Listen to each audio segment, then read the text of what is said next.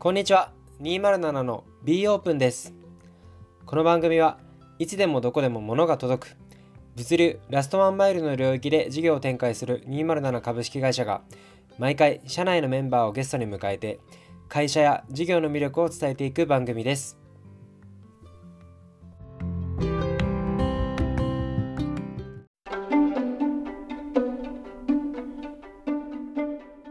まあでも、エスファイアっていう職種というか、業種についてはある程度分かった上で選ぶんだっていうのはあるんですよね、一応。まあ一応ね、一応。なんとなくは分かってます。で、実際、入ってみてどんな感じでした？いや、僕自身 SIR 経験がなくて全然わからないんですけど。そうそう。まあ、SIR、SIR って言ってますけど、まあ、SIR って何かっていうと、まあ、システムインテグレーターのことで、まあ、なんて言うんでしょう。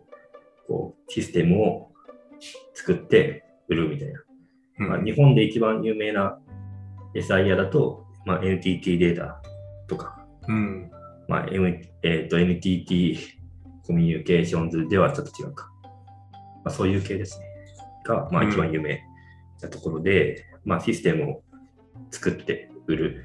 なので、まあ、こうプロジェクトが始まって、まうんあ、営業が受注してきて、プロジェクトが始まって、で、エンジニアが仕様を決めて、まあ、エンジニアじゃない人かもしれないけど、うん。いわゆるウォーターフォールのこう仕様、要件定義とかして、うん詳細仕様を決めて、こう実装して、テストして、こうあの v, v 字モデルの、V 字モデルって言って、あれ分かる人しか分かんないけど、ウォーターフォールの V 字モデルのあの通りの流れをやっていくっていうのが、エサイヤの仕事です。まあ、こう抽象度が下がっていて、も上がっていく。また上がっていくってやつ。もうバリバリウォーターールですね。うん。会社全体でいうと何人くらい会社だと何人かな ?300 とか500とか、もう覚えてないですめっちゃいますね。事業部3つに分かれてうん。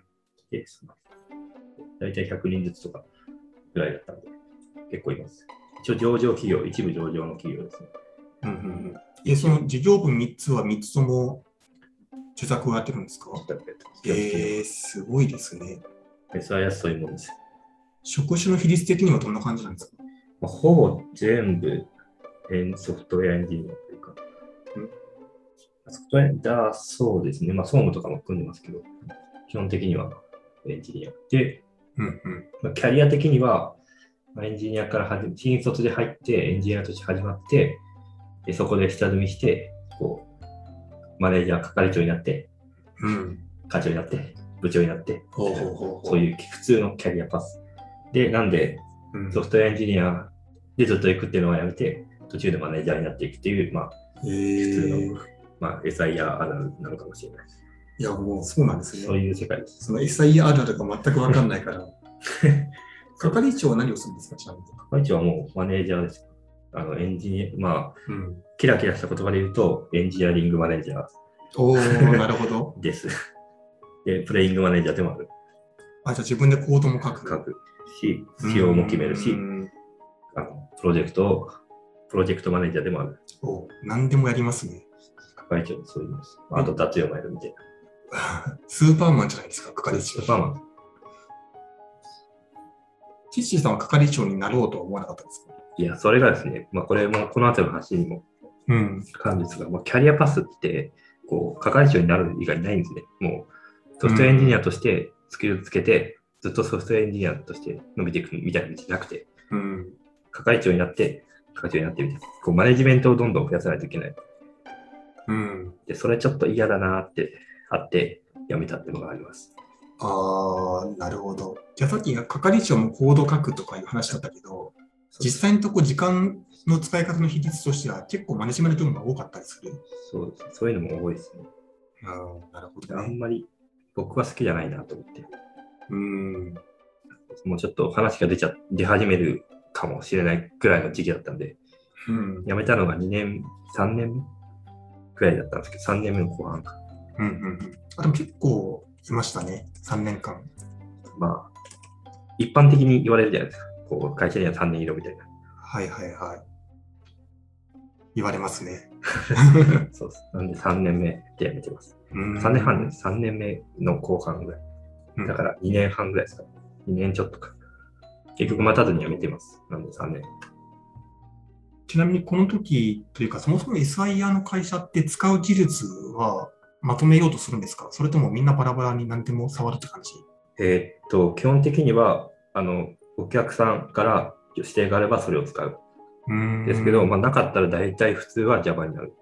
あ、なるほど。でも、僕の場合は、そのちょっと特殊なところをやっていて、まあ、自然言語処理って話をさっきやってたんですけど、うん。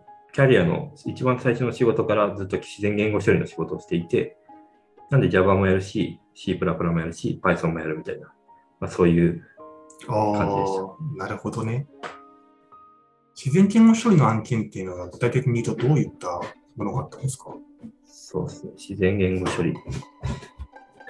まあ、いわゆるチャットボットみたいなやつを作るとかから、うん。あの非公開のあの自然言語処理エンジンがあって、まあ、一般的にはそのメカブとかあると思うんですけど、うん自然言語処理のトークナイザーとして、あトークナイザー、えー携帯と解析。携帯解析。うんうんそうまあ、それの、それプラス、もっとすごいバージョンみたいなうんやつを作っていて、まあへーそれを、それの機能開発、その機能の拡張版を作ったりをしてました。あれのすごいバージョンで相当すごいと思うんですけど、いや、すごいバージョンです。いやそうですよ。すごいバージョンです、本当に。それって、なんかどうやってすごくしてたんですか？あまあそのけん、もちろん研究の日本って最大の、あ日本最大のそう研究会社のうん研究施設の人たちが作って、まず理論というか、論文とか書いて、うん。で、それをビジネスに転換するっていうのが僕らの仕事。だったので、まあ基本的にはそのロジックとかはもう全部ある。なるほど。なんかすごいアルゴリズムを考えてくれる人が別にいて、それをこうアプリケーションを応用しているっていう。そうです。それをアプリケーションとして作るっていう感じですね。えーなの、で、求められる要件はその速度と安定性が求められる。うんうんアプリケーション、実はアプリケーションに耐える速度が求められるんで、先ほど C++ って言いましたけど、それも C++ はその速度ので一番重要なところ一番速度が重要なところはやっぱり C とか C++ とか、まあそういうネイティブで書くと思うんですけど、うん。それが必要だったんで C++ をやったっていう。ああ、なるほど。面白いですね。で、SIR に3年か4年くらいいらっしゃって、その次がどこに行ったんでしたっけ？そうですね、まあ、SIR 後半、えっと、まあ途中で場所変わって、自然言語処理やってたんですけど、自然言語処理のところやめて、まあ大手のサービス会社、ウェブサービス、まあ一般的によく聞くような会社の名前、名前の会社に行って、まあそこで、まあ業務委託として働いていて、うん。で、そこでまあ、だいぶ違う働き方をして、って感じですね。一応そこ、そこで働いてて、結果転職を、ここスタートアップに行こうって思ったのがある。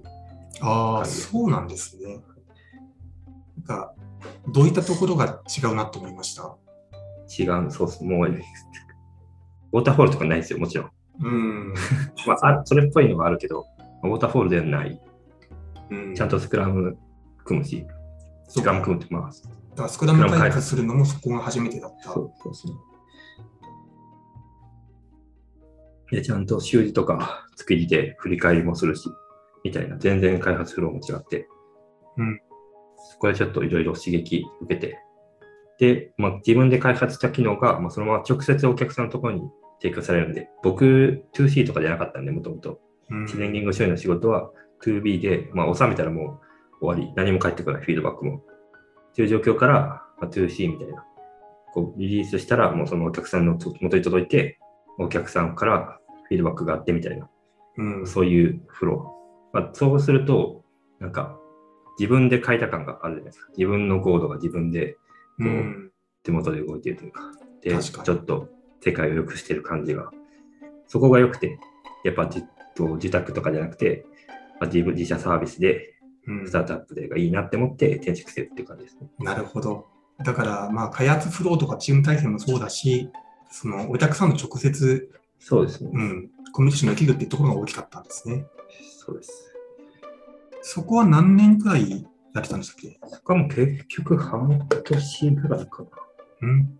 なるほどもうちょっと。かもしれない。もうちょっとですね。多分1年、1年、ちょうど1年ぐらいかな。ぐらいです。うんまあでも期間としてはそんな長くなかったけど、結構大きなきっかけではあったみたいですね。そうですね。大きなきっかけではあります。えーなのでそこでもう使う技術もガラッと変わって、まあ今やってますけど、JavaScript、まあ Node.js のをやっていて、うん。JavaScript をやっていたって感じですね。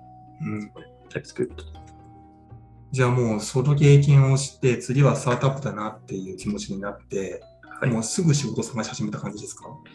まあ、すぐというか、まあ、いいとこがあればやろうかなぐらいの感じで、ちょくちょく転職活動もしてはいたんですけど、まあ結構長いことやっていて、3ヶ月ぐらい、うん。だらだらやっていて、まあ、ちゃんとそのコンテンツに登録したりとか、そういうのやってないんですけど、まあ、僕の場合最初は、えっと、エージェントにとりあえず登録して、まあ、いいとこあったら話聞いて、で、ちょっとコーディング面接受けてみたいなのを繰り返してた感じです。うん。これはちなみに次転職した会社の名前はんでしたっけ？えー、大丈夫ですよ。どちらに転職したんでしたっけ？次、転職したのもキャンセルっていう、えーっと、うん。宿泊の二次流通の会社うんで。すね。多分今の話でいくつか、まあ、面接を受けたと思うんですけど、はい。このキャンセルさんがいいなと思った、なんていうか理由みたいなのは、どの辺があったんですか？そうですね。まあ、一番大きいのは、まあ、技術が完全に一致していたっていうのがあって、まあ、Node.js と、まあ、全部フルスタックで開発してみたいなとうころって、まあ、あんまないんですけど、まあ、当時、当時、当時から。まあ、あんまなくて、僕が受けた中では。うんで、まあ、結構、技術的にマッチしている領域が多かったんで、まあ、結構、えー僕の貢献できるかなと思って、そこに転職したのがあります。一番大きいの理由は。うん、なるほど。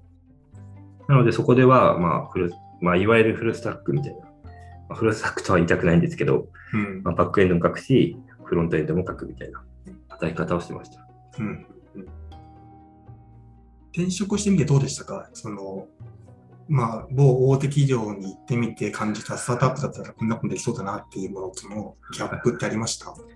まあ、そうですね。基本的に、こう、意思決定のプロセスがすごい早いっていうのがやっぱりあって、うん。まあ、前はその、基本的にはお客さんに、えー納品するみたいな仕事だったんで、うん。まあ、一応、なんか変、技術的な課題とか、変更点とかあったら、一旦内部で、社内とかでこう話を通して、社内っていうのはまあ、その自宅のメンバーで、まあ通して、で、綺麗な文章をガガガッと書いて、で、お客さんにどうですかって 伺い出して、うんで、やり取りして、で、初めて変更されるみたいな、そういうのだったんですけど、まあ、いわゆるウォーターフォールなんで、うん。まあ、それがもう全然進め方違って、もうなもはまあ自分で考えて自分で行動して、自分で変更してみたいな。うん。まあ、基本全部一人でコントロールするみたいな働き方。まあ、もちろんコードレビューとかもありますけど、うん。うんだって、もう全然こう自分の裁量が全然違う。自分でできる裁量が、えっと、コードに対する自分の裁量が違って、そこはすごい大きな違いでしたね。うん。どうでした？じゃあ実際に環境を変えてみて、はい。あの、スタートアップ的な働き方の方がティッシスさんには向いてそうっていう感じ？あそうですね。そっちの方が全然向いてるなと思って、うん楽しく働いておりました。ああ、いいですね。じゃあ、そんな中で順調に自分がやりたいことと一致する方向にキャリアを進めていった中で、はい。まあ、その次に、まあ、弊社207にジョインしていたわけですけど、はい。それってどういうきっかけがあったんでしたっけ？いや、もうきっかけはですね、もうこれちょっとあんま大したあれじゃないですけど、うん。まあきっかけは、まあ、その、いわゆるコロナの影響ですね。その会社の状況がちょっと、まあ、宿泊業界だったので、あまり良くなくて、で、まあ、いろいろそのピボットみたいなやつをしたりしたんですけど、まあ、それでもちょっと厳しくなってきたので、転職を考えていたと。で、その中で、まあ、ちょうど、まあ、スカウト来たんで、ちょっと話聞いてみるか、みたいな感じで入ったのが、えー、207やってます。はい。ありがとうございます。はい。完全タイミングですね、ほぼ。いや、懐かしいですね。それがもう半年前とかか。もう半年、もっと前じゃないですか。もうちょっと前かね。ああ、そうですね。多分1月後半とか2月ぐらいだった気がします。うん、確かに。なんか僕たちも採用し始めたばっかりの頃で、やり方よくわかんないまま面談してたような記憶がありますね。多分当時の面談のレコーディング出たと思ったらひどいと思うんですけど。だからもう結構経ちますよね、ジョインしてからっていうと。そうですね。一応書類上は4月1日からでしたっけ？うん。?3 月？いや、もう覚えてない。まあ、でも、はい、結構経ちます。うんもう半年ぐらい経ってるかだから、で、キシーさんはあれですよね、その、もともと SIR にいた頃もそうだし、あとは業務委託としてしあの行っていた他の大きい会社さんもそうだし、あとはスタートアップ、3つ大きく違う環境を経験してると思うんですけど、はい。なんかそういうところと比べてみて、はい。なんか207で働いていて、まあなんかこう、ここが207独特だなって感じるところとかあったりされますか？ああ、そうですね。やっぱり、まあ、録画文化というか、が結構あるじゃないですか。まあうん一応カルチャーにもオープンにってあるで。うんでなると、なんか、けここで、そこで、その、違うミーティングで話したところが、いつの間にか他のところに伝わってるみたいな、こううんみんなが見て、か見るんで、こう、じ勝手に、勝手に、勝手にっていうものが、言い言い方が結構悪い言い方になっちゃいますけど、めっちゃわかりますね。いいいい意味で勝手にみんな見るじゃないですか。うん。で、すると、なんか、こう、あまりコミュニケーションのコストがちょっと結構減るというか、まあ、いつの間にか、こう、何回も説明しなくても、いつの間にか伝わってる感は若干あるかも。そこは結構違いますね。他の会社とは。確かに。話の速さはありますね。そういう意味で言うと。じゃあなんかそれはまあ、いわゆるいい面のギャップかなと思うんですけど、はい。なんか逆にどうですか？他と比べてもっと207、ここ改善できるんじゃないかなって思うところ。ああ、そうですね。まあ、これはもう僕の経験というか、僕まあ、僕の経験からあの言ってるだけになっちゃうんですけど、うんやっぱりその、今ってフロントエンド、バックエンド、えっと、SRE で QA みたいな、こう専門職でもう今の段階で分かっちゃうじゃないですか、うん大体。でも、スタートアップとはまあ分かれないですよね、基本的には。うん領域が。で、なんかこう、あまりこう分ける方向じゃなくて、分けない方が結構スピードも上がるのかなっていうのは思います。こう、この、えっと、今の体制だと結構、この人じゃないとできないみたいな、この人がいないとできないみたいなのが結構多いんで、うんみんなできるようになった方が、スタートアップとしては早くなるのかなっていうのは思います。確かに。だから Ruby とアプリ開発を両方ちゃんとできる人が少ないっていうのが結構課題としてはありますね。そういう意味で言うと。Ruby がまだ書けない。まあ書ける、読めはしますけど、書けないので、まあでも僕はキッシーさんが Ruby の勉強を始めているという噂を聞いているので、ちょっとずつです。ぜひぜひちょっとフルスタックエンジニアにまた。フルスタック、ちょっとだけ、ちょっとだけわかるぐらいで。うんじゃあどうですかね。実は一番最後のトピックとして、これから207でやりたいことっていうのを用意はしてたんですけど、一つそれ入れときます？一応入れときますか。まあ、Ruby、まあそうですね。ノードでよかったら今書きますっていう。ああ、まあ、新しく作るアプリケーションに関してはその選択肢でありですけどね。あの、グラフ QL さえ喋ってくれればっていうところが個人的にはあるので、それでよかったら全然。おいいですね。それはめちゃめちゃ楽しみに待っていますっていうのと、ちょっとずつやってるんですけど、本当に進みがすごく遅くて、あんまり時間取れてないので、ちょっと時間取ってやるようにします。いや、まあでも確かに足元でやることめちゃめちゃ山積みですからね。いやー、そうなんですよねう。んちなみに今僕の方から勝手にこれやりますかって言っちゃいましたけど、はい。なんか他なんかあります？キッシーさんの方でやりたいこととか。いやー、そうですね。最近本当にずっとフロントエンドの開発ばっかりやっていて、若干飽きてるので、うん。若干かかなり、確かにちょこちょこ言ってますよね。かなり飽きてるんで、こうもうちょっと違う領域でもいいですし、何かん。フフロンスタートフロントエンドの中でもなんか違うこう技術をやるとか、そういうのはやっていきたいですね。こう積極的に新しい技術を反映するとか、やっていくとか、うん。フロントエンドの領域でも、まあ、一応ウェブもできるので、ウェブのところももうちょっと改善やってみるとか、うんうんそういうのをやっていきたいですね。確かに。なんかちょこちょこ僕が仕様とか作ってる時も、技術的にはこんなことできますよって提案くれるじゃないですか、KC さんって。まあ、そうですね。はい。あれめちゃめちゃ PDM として扱っているので、なんかここ、はい滑り込みできそうだなってところを見つけたら、どんどんやってもらえるといいかもしれないですね。ああ、こちらとしてそういうのはどんどんやっていこうと思っております。てか、むしろそこ以外のバリューはないので、僕は。いや、でもそこの専門性高くない そこのバリューめちゃめちゃでかいですけどね、それで言うと。っていきます。継続的に。うんうんうんありがとうございます。じゃあ、いや、今日楽しかったですね。ティッシーさんのキャリア、ここまで深掘りしたことなかったので。今日滑り込みでやったので、はい、何も準備せずに。じゃあ、ちょうど40分だったので、ということで。はい。はい。じゃあ、本日はソフトウェアエンジニアの岸田さんにお越しいただきました。本日はありがとうございました。ありがとうございました。